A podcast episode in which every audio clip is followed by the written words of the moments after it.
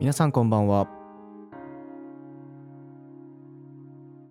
映画館の喫煙所くまです。本日紹介した映画はレイニーデインニューヨーク。 Netflix、U-NEXT、Amazon プライムにて、えー提供されている作品になります。皆さんどうも、あの、明けましておめでとうございます。えっと、まあ、ずっと出したかったんですけど、まあ、前も言ったところで仕事がバタバタしていた、えー気持ちがあんまり乗らなかった。あと、あの、気持ちが乗らなかったっていうのはちょっとこう嘘に近いんですけど、えっ、と、やろうとはしてたんです。で、1回20分から30分ぐらいのやつ1本撮ったんですけど、ちょっとどうしても自分として作品のすごい思い入れが強い作品だったので、えっ、と、これはちょっと出せないぞっていう気持ちになって、それを何回か撮り直しているうちに年が明けてしまったっていう風な形になります。で、えっと、じゃあ今回やるこのレイニー・デイ・ニューヨークがその作品かって言われるとそうじゃないんですごい心苦しいんですけど、えっと、また、あの、どこか出せるタイミングで出せたらなっていうふうに思っています。で、えっと、なんでそんなに時間がかかっているのかっていうところですが、まあ、あの、ちょっとちゃんといろいろまとめてデータ化していこうかなとかっていうふうに思っていて、で、それのやり方にちょっと手間取っているところでした。えっと、まあ、今回からちょっとやり方がある程度固まってきたので、これでいけるかなって思ってるんですが、もしあの、データとしてこれが欲しいよとかっていう人がいたら渡せるとちょっと面白いのかなと思ってそれでちょっと楽しくなってきちゃって作り込んでいたらあれ時間ねえみたいな感じになってるような状態です。はいえっとまあちょっといらんこといろいろ話してましたがえっと早く映画の話しろよっていう風に思ってる人いんのかな？意外といなさそうだよな。とかって思ってますけど まああのどちらにせよまあ映画紹介のチャンネルなのでチャンネルっていうかポッドキャストなので映画の紹介していこうかなっていう風に思っています。で今日も例に漏れずこう喫煙所らしくどうかなって思ってたんですけど充電が切れてて今プルーム X がこれいけんのかな？あダメですねやっぱり。あの充電ねえって言われますね。はいあの途中で僕があんまり喋らなくなったらあの Ploom Ploom 吸ってんだなって思ってくださいはい、えっ、と、じゃあ今日紹介する映画、レイニー・デイ・ニューヨークです。えー監督はウディ・アレンの映画になります。えー出演、ティモシー・シャラメ、エル・ファニング、セレーナ・ゴメス、ジュード・ロー、えーその他、もろもろっていう風な形になってます。まあ、ウディ・アレンの話は、あのー感想のところでもいろいろ話すのでいいかなって思うので、えっ、と、あらすじ先に話をしていきたいと思います。まず、えっ、と、作品のあらすじです。これ、初めて公式サイトから引っ張ってきたんですけど、これ、やっぱ便利ですよね、こうした方が。今度からこうしようかなってすごい思ってます。えっ、と、もう一回言います。公式サイトから引っ張ってきてます。強説じゃないよってことですね。あの、盗んできてるわけじゃないよって、ちゃんと、あの、今言ったからね、公式サイトからだからね、あの、パクってるって後で言わないでねってことですよ。大丈夫ですね。はい。じゃあ、えっと、読んでいきます。えー大学生のカップル、ギャツビー、えー、かっこティモシー・シャラメとアシュレイ、かっこエル・ファニングはニューヨークでロマンチックな週末を過ごそうとしていた。きっかけはアシュレイが学校の課題で有名な映画監督、ボラード。ボラードボラードじゃなくね？えっと？ポラードですね。ポラード、かっこリーヴ・シュレイバーにマンハッタンでインタビューすることになったこと。生粋のニューヨーカーのギャツビーはアリゾナ生まれのアシュレイに街を案内したくてたまらない。ギャツビーは自分好みのデートプランを詰め込むが、2人の計画は晴れた日の夕立のように瞬く間に狂い始め、思いもしなかった出来事が次々と起こるのだった。っていう風な形ですね。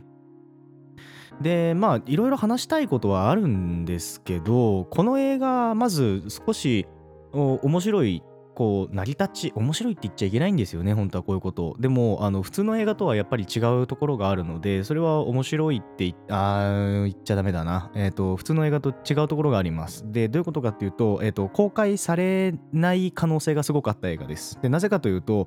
えっ、とこの監督のウディ・アレンえっと、多分今生きている監督で一番映画撮ってんじゃないかなっていうおじいちゃんなんですけど 100, 100本近く撮ったはずなんですよね僕が覚えてるところで。ですごく有名な方なんですが、えっと、自分の、えー結婚した相手の娘要は養女ですよね。に対しての、えー性的暴行の疑惑が、あのー昔っていうか、まあ、数年前にあったあの MeToo 運動のタイミングで、えーこう出てきてでそれのおかげでこのいろいろね、素晴らしいキャストが出てるこの映画が、あの、公開しなくなるっていう風な、えー可能性があった映画になってます。なんで、それでちょっと覚えてる人とかももしかしたらいるかもしれないですね。ティモシー・シャラメ超かっこいいのに、これ公開しなかったらやばくねって僕はちょっと、あの、今更ながらに思ってます。あの、見た後なんで言えることっていう風な形で。僕、この当時確かこのニュース見た、聞いた時には、あんまりこうピンとこなかった覚えがあるんですよね。あの、まあ、ウディ・アレンの映画なんか、だってもうね、待っててもまた出てくるでしょみたいなテンションだったんですけど、あの、いざ見てみたら、ああ、やってよかったってすごい思いました。あの、いい映画です、本当に。僕はこれすごい好きです。あの、直近4ヶ月ぐらいで多分2、3回見てるので、あの、ちゃんとハマってるなって自分で思ってます。で、えっと、まあ、そういう風な成り立ちがあって、ただ、あの、ちゃんと公開はした映画になっています。で、ずっと言ってますが、えっと、この映画の一番いいところはティモシー・シャラメです。え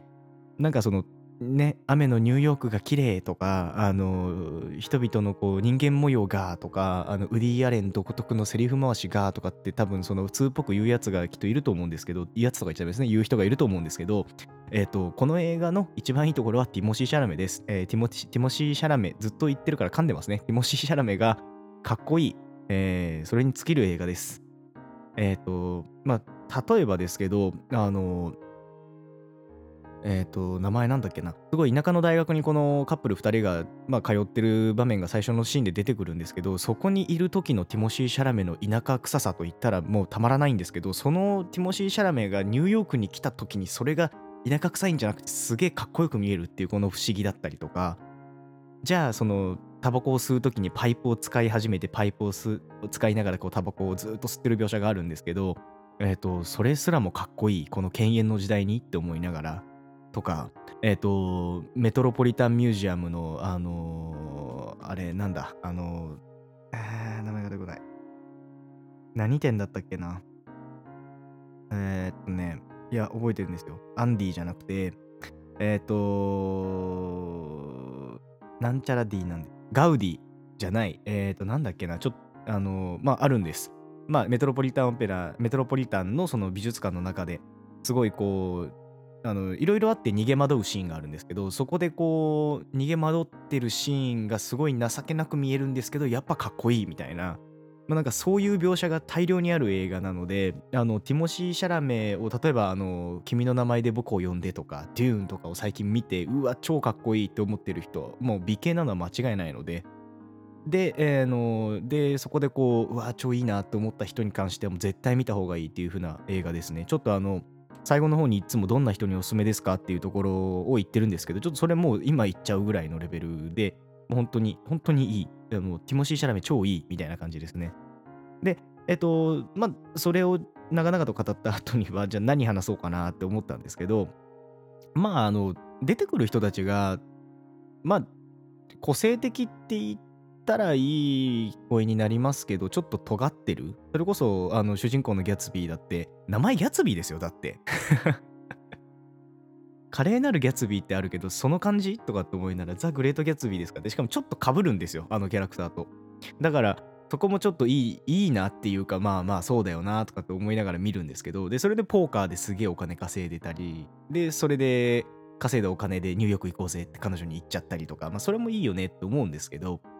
で、これ、相手役をやっているこのアシュレ役のエル・ファニングに関して言っても、あの、前に出ていた映画、えっ、と、パーティーで女の子に話しかけるにはっていう風な映画だと、すごい不思議な、あの、女の子の役をやってたんですけど、今回はすごい、なんなんていうんですか、新聞記者を目指している、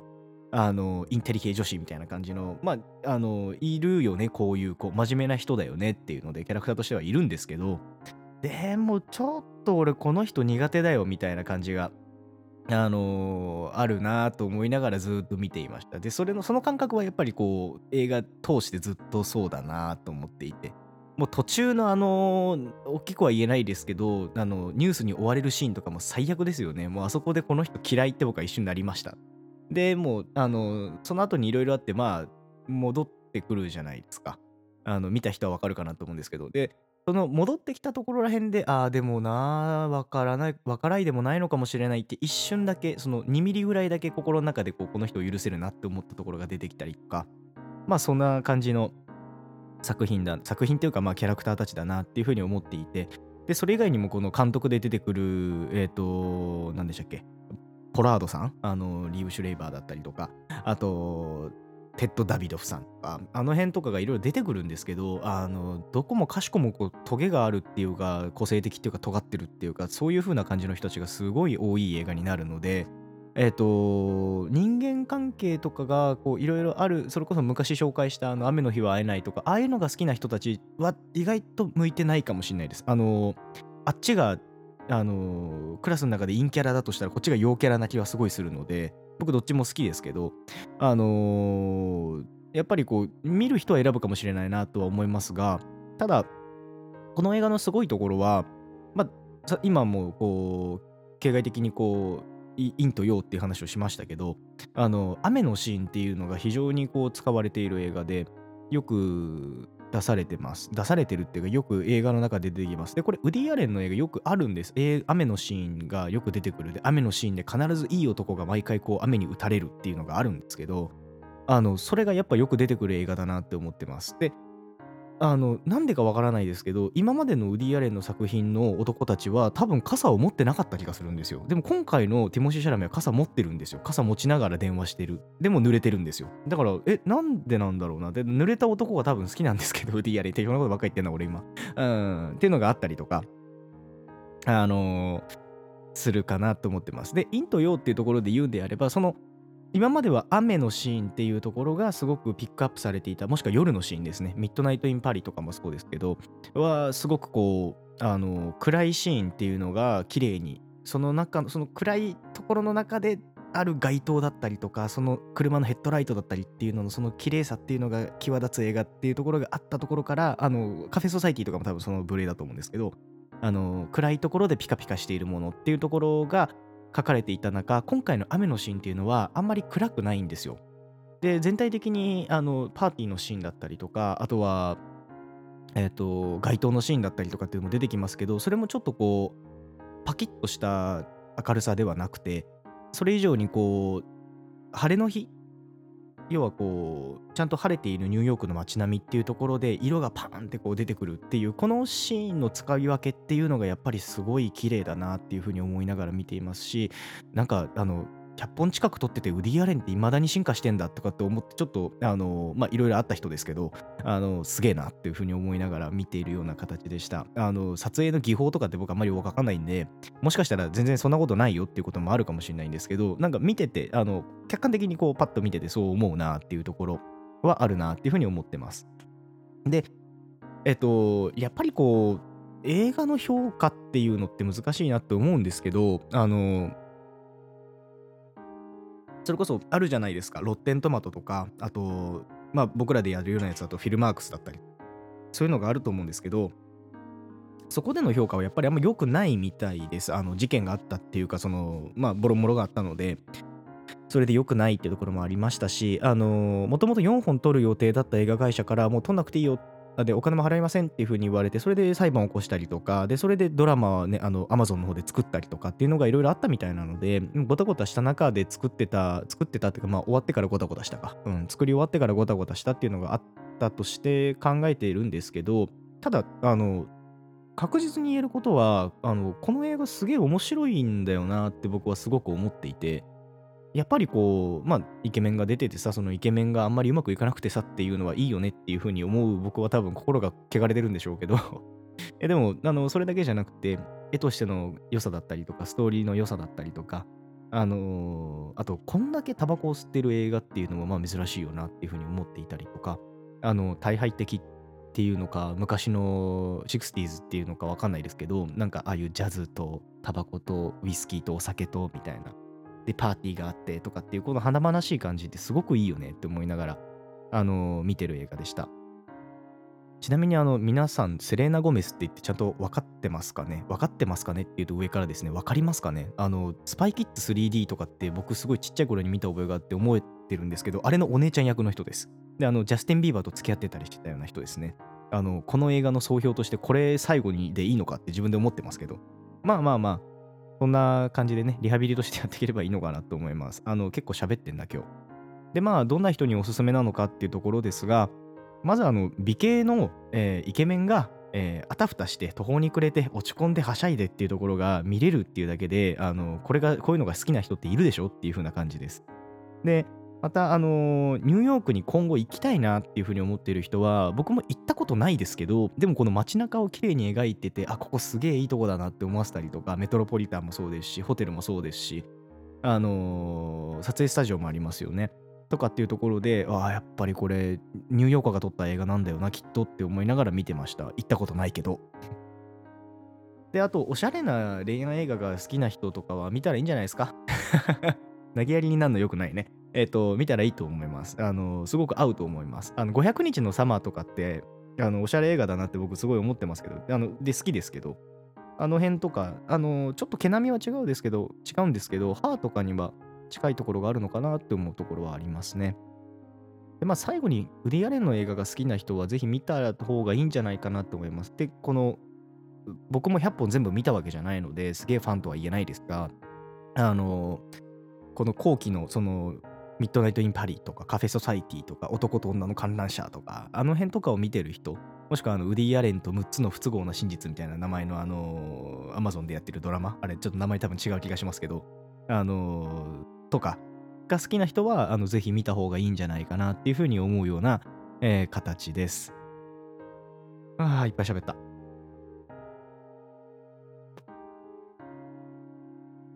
で、まあ、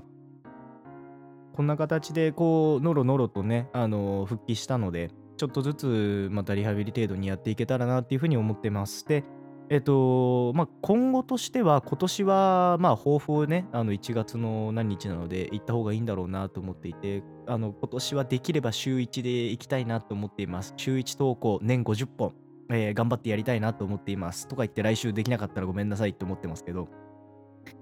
で、まあ、年50本を目標に、あの、いろんな映画を紹介していけたらなっていうふうに思ってますし、まあ、その映画を見ていただいて感想とかを僕の方にね、こう投げてくれる方がいたら、それはすごく嬉しいことだなっていうふうに思っています。あの、最近すごく考えたんです。なんでこれやってんだろうとかっていうふうに考える時期があって、その時にこう、まあ昔も言いましたけど、まあ、あの1回目の放送とかでも話してますけどこう映画館の時のその感じっていうのも要は喫煙所っていうところでやってた喫煙所トークっていうのを復活させたいなっていうふうに思ってたんですが、あの、要は、あの、まあ、マッチーが来てくれた回以降、特にこう人が来るってことは今のところあまりないので、まあ、コラボしたい人とかは全然いるんですけど、あのじゃあ他に何ができるだろうって思ったら、じゃあ映画を紹介して、その人がその映画を見て何かしら人生に影響が出てとかってあったら、それってすごく面白いなとかって思ったりしたので、まあそういう風な形で、こう、飽きずに聞いてってもらえればいいなと思いますし、飽きてきたら、おい、面白くねえぞっていう風に言ってもらえれば、じゃあ面白い映画何何があんだよっていう風に話ができると思うので、あの、身近でできる、身近で話ができる多分、環境にいる人しか聞いてないと思うので、これ、あの、いな、いないよね？いないよね多分。え、そんな、初見です。初見で聞きましたとかっていう人がいたら、あの、教えてください。教えてくださいってどうやって教えればいいのかわかんないと思いますけど、あの、インなんか、あの、どうにかして連絡を取ってください、僕に。まあ、っていうふうな形でね、あの、今回に関しては、えー、レイニーデイニューヨークを紹介させていただきました。ネットフリックス、えー、 U-NEXT、Amazon プライム、どれでも見れる作品にはなっているので、ぜひあの、美形でティモシー・シャラメが出てる、あの、美形のティモシー・シャラメでね、あのな、今日の内容何も覚えてなくてもいいです。あの、美形のティモシー・シャラメが見れる。で、こう びしょびしょに濡れてかわいそうな、こう、子犬のようなティモシー・シャラメが見れるのはこの映画だけなので、ぜひそれだけでも覚えて帰ってもらえればなと思います。何の紹介なんだこれはっていう感じですけど、あのそういう風な形で少しずつやっていければなと思いますので、あの、本年も皆さんよろしくお願いいたします。というふうな形で、あの今回の紹介を終わらせていただきたいと思います。えー、今回、えー、レニーデニューヨーク紹介させていただきました。えー、熊でした。ありがとうございます。バイバイ。